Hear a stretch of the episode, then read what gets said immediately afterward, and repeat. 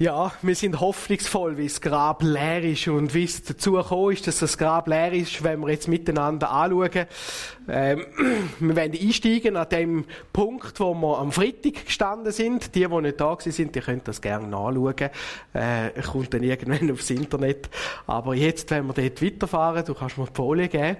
Jesus lebt und an der Ostern ist alles verkehrt, äh, umgekehrt worden. Und das hat ganz viel mit Glauben zu tun. Im Hebräer 11, Vers 1 lesen wir, es ist aber der Glaube eine feste Zuversicht dessen, was man hofft und ein Nichtzweifeln an dem, was man nicht sieht. Also Glaube ist, dass man an etwas glaubt, wo man noch nicht erlebt hat, würde ich jetzt mal zusammenfassen. Äh, nicht zweifeln an etwas, wo noch nicht Wirklichkeit geworden ist. Und genau das ist auch bei Jesus der Fall.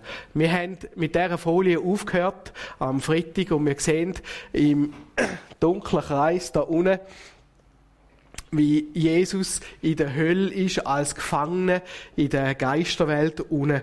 Und für Jesus gilt das jetzt genau gleich wie für uns. Er muss glauben. Auf dem Glauben ist eine Verheißung. Aber der Glaube kommt durch Predigt, schreibt der Paulus der Römer. Und dann, wenn man die Predigt hört, muss man daran glauben, dass das stimmt, was der Prediger sagt.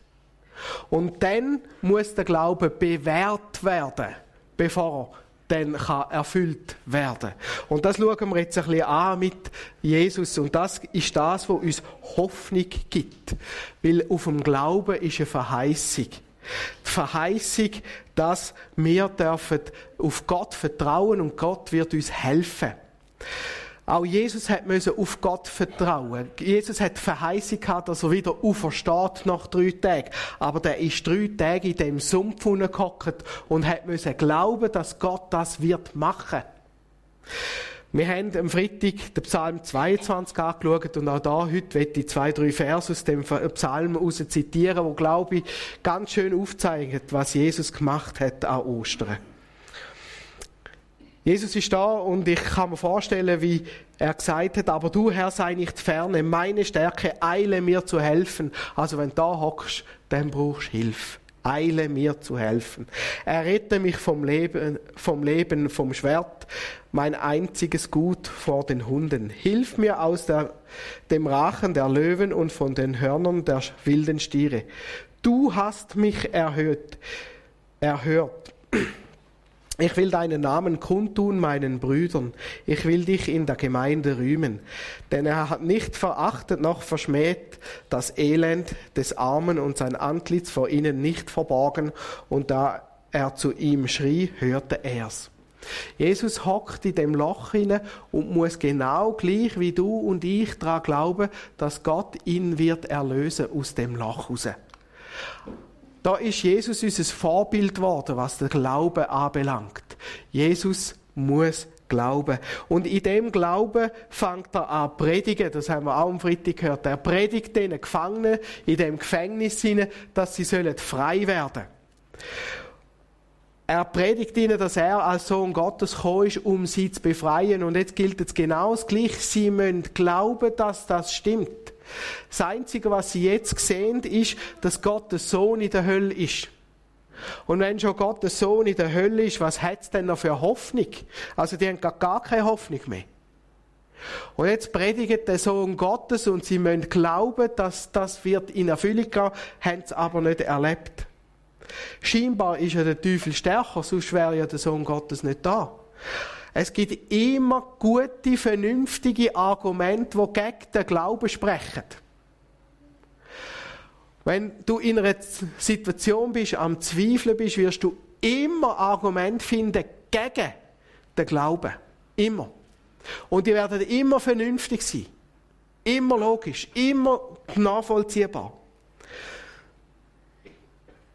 Aber der Glaube geht genau nicht darum, dass man sich auf diese Argumente verlässt, sondern dass man sich auf Gott verlässt und sagt, Herr, ich glaube, du wirst mich erhören.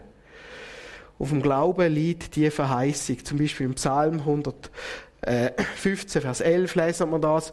Eine Verheißung, wo es darum geht, dass wir erlöst werden. Und das wird passieren. Und Glaube bedeutet, haben wir jetzt im Hebräer 11 gelesen. Zu hoffen und es nicht zu zweifeln daran, dass es passiert, was Gott versprochen hat. Jesus hat die Verheißung, dass er drei Tage nach seinem Tod wieder wird auferstehen. Und an diese Verheißung müssen jetzt seine Zuhörer der Hölle glauben. Und jetzt wird der Glaube prüft. Und das ist das Geheimnis. Der Glaube wird immer prüft. Und zwar mit zwei Faktoren. Mit Druck und mit Zeit. Je höher der Druck, desto mehr wird der Glaube geprüft. Und je länger das geht, desto mehr wird der Glaube geprüft. Druck und Zeit prüfen den Glauben. Und Gott prüft durch das, durch den Druck und durch die äh, Zeit auch unsere Herzen, wo wir stehen. Und ein Glaube muss sich bewähren, der muss wachsen, der muss gedeihen.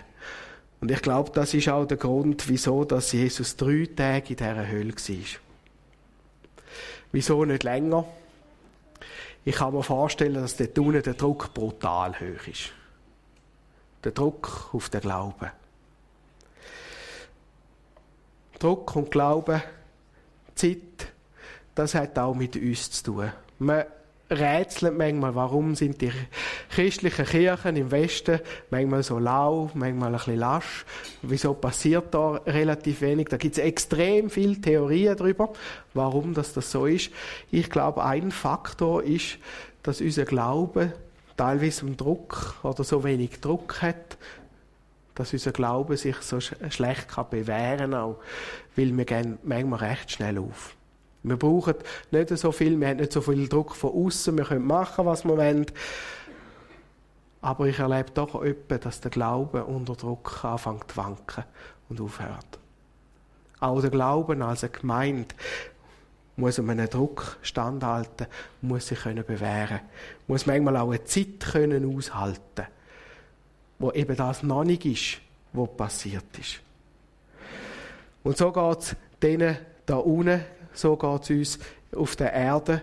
Wir müssen manchmal warten, weil sich der Glaube muss bewähren Aber nachher lesen wir ja an Ostern, wie sich das bewährt hat.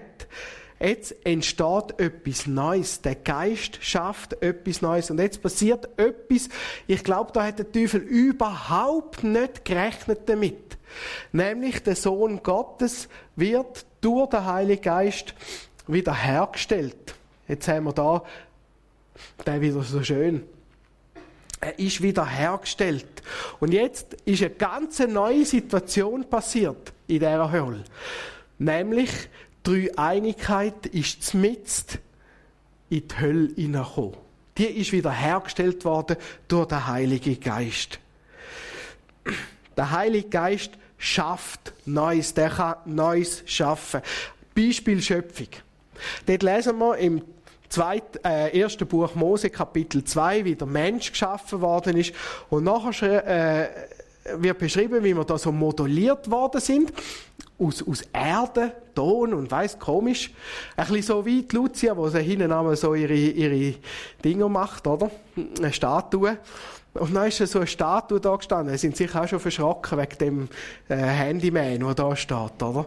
Ich bin letzte bei einer Tankstelle zum, zu, zu der Tür rausgelaufen und sehe so in meinem Augenwinkel den Handyman. Und dann denke ich so, was macht jetzt da der Lucia ihre Statue vor dieser Tankstelle?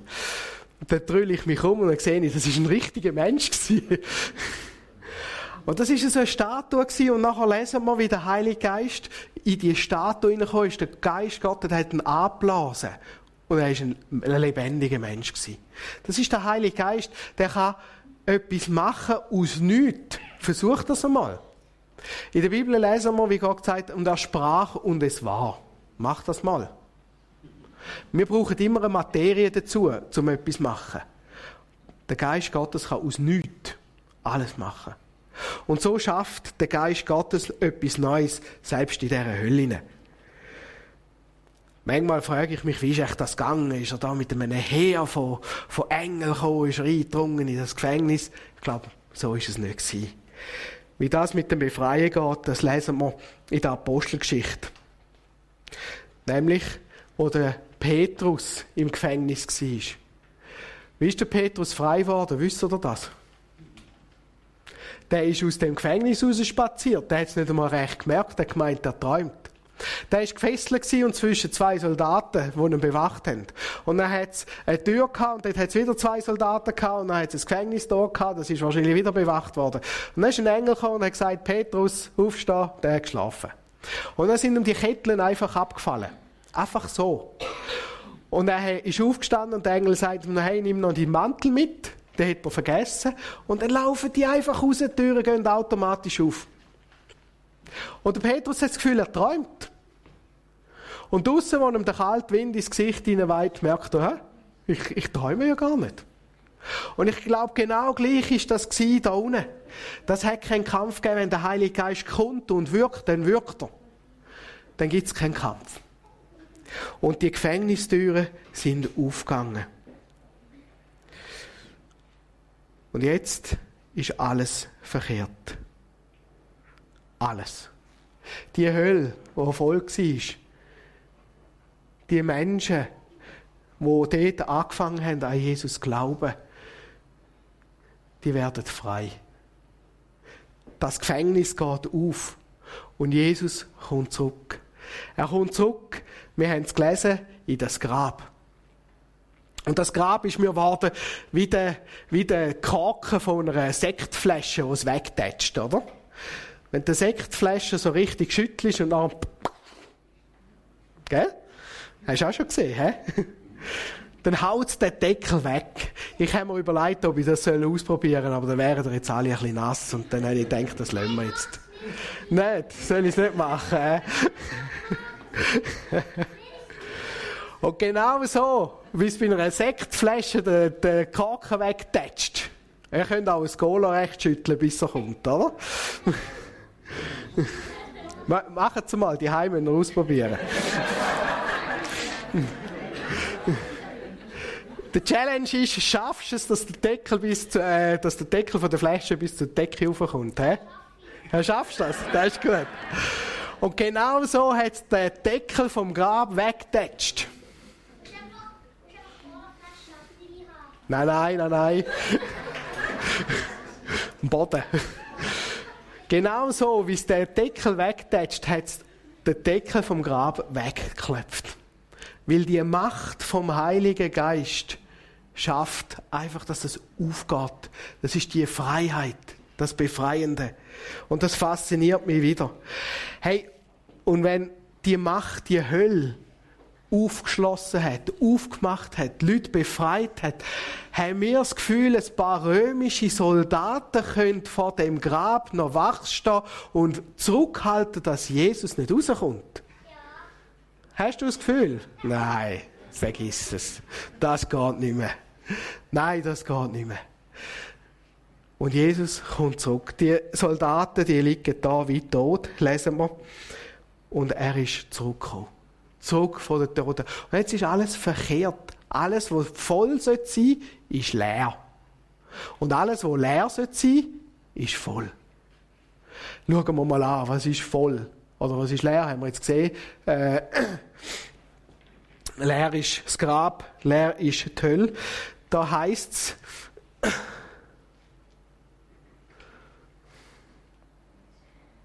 habe ich da noch einen rein? Gut.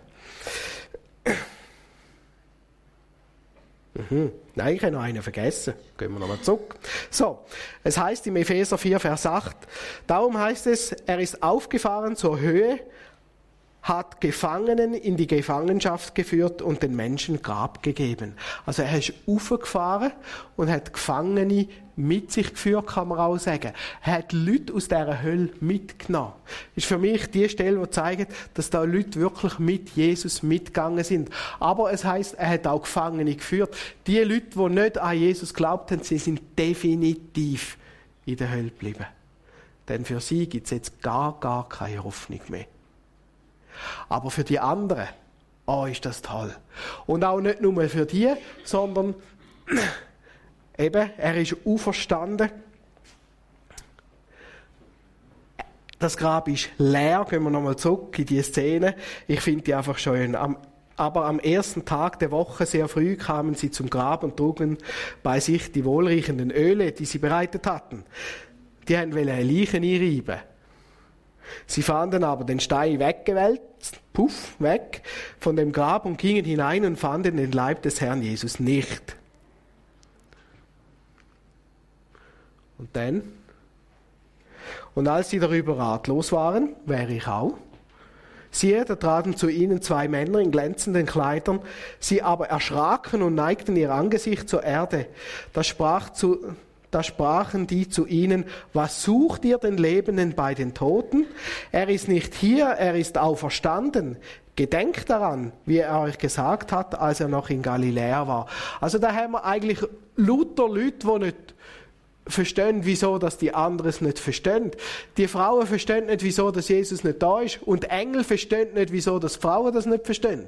Was sucht ihr den Lebenden bei den Toten? Es ist so abartig zu denken, Jesus könnte noch da sein. Der ist schon verstanden. Nur die Engel, die haben natürlich das mitbekommen, die Frauen nicht. Und seitdem, dass Jesus zurückgekommen ist, passiert es, dass Menschen bei uns eben volle Herzen überkommen. Jesus ist nachher aufgefahren in den Himmel und der Heilige Geist ist anstelle von Jesus auf die Erde gekommen. Und jetzt passieren ganz tolle Sachen. Menschen, die an Jesus glauben, die werden voll mit Heiligem Geist. Wenn du kommst und sagst, Herr Jesus, da ist mein, mein Leben. Füll du mein Leben. Dann kommt der Heilige Geist in mein Leben hinein und macht mich voll. Was ich vorher leer war, bin ich jetzt voll. Im Johannes 7, Vers 38 lesen wir, wenn wer an mich glaubt, von dessen Leib werden, wie die Schrift sagt, Ströme lebendigen Wassers fließen. Jetzt sind wir voll. Voll Heiliger Geist. Und da werden Ströme rausfließen. Nicht wir werden aufsaugen, sondern wir werden können verteilen, wir können geben. Wir sind voll. Und all die Leute, wo Jesus in ihr Herz aufgenommen haben, die werden gesammelt eines Tages in den Himmel. Die dürfen mit Jesus in den Himmel kommen. Der Himmel, wo vorher relativ leer war, ist, ist jetzt voll. Voll. Jesus hat ermöglicht, dass Menschen zurückkommen zu ihm in den Himmel. Und jetzt bevölkert sich der Himmel. Wenn wir eines Tages gehen müssen, werden wir den Körper ablecken wie ein Kleid und werden einen neuen Körper bekommen im Himmel oben, wenn wir zu Jesus gehören. Das ist unsere Verheißung, die wir haben. Und an diese Verheißung dürfen wir heute glauben. Wir haben es noch nicht erlebt. Und jetzt muss sich der Glaube bei uns bewähren. Und er wird sich bewähren. Und eines Tages erfüllen, indem dass wir Jesus dürfen sehen von Angesicht zu Angesicht, dort, wo er wirklich ist, im Himmel. Das bringt auch der Psalmist zum Ausdruck. Im Psalm 22, in den letzten Vers, lesen wir, Dich will ich preisen in der großen Gemeinde. Ich will meinen Gelübde erfüllen vor denen, die ihn erfürchten. Die Elenden sollen essen, dass sie satt werden und die nach dem Herrn fragen, werden ihn preisen.